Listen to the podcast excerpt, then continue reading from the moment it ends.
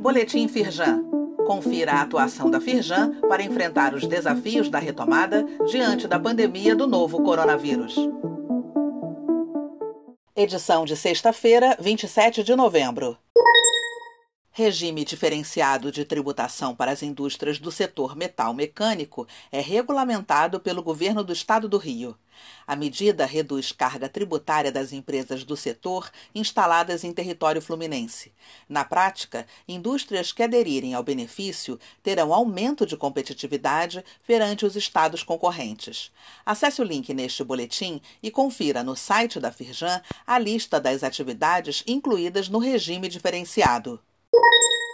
Confiança do industrial fluminense está próxima do nível registrado antes das medidas de combate à pandemia. O índice de confiança do empresário industrial fluminense teve alta em novembro e atingiu 57,3 pontos, resultado próximo do nível registrado antes das medidas de combate à pandemia da Covid-19, que era de 59,4 pontos. De acordo com a Firjan, o aumento na confiança está relacionado aos dois indicadores analisados, as condições atuais e as expectativas para os próximos seis meses. Acesse o link neste boletim e saiba mais no site da Firjan.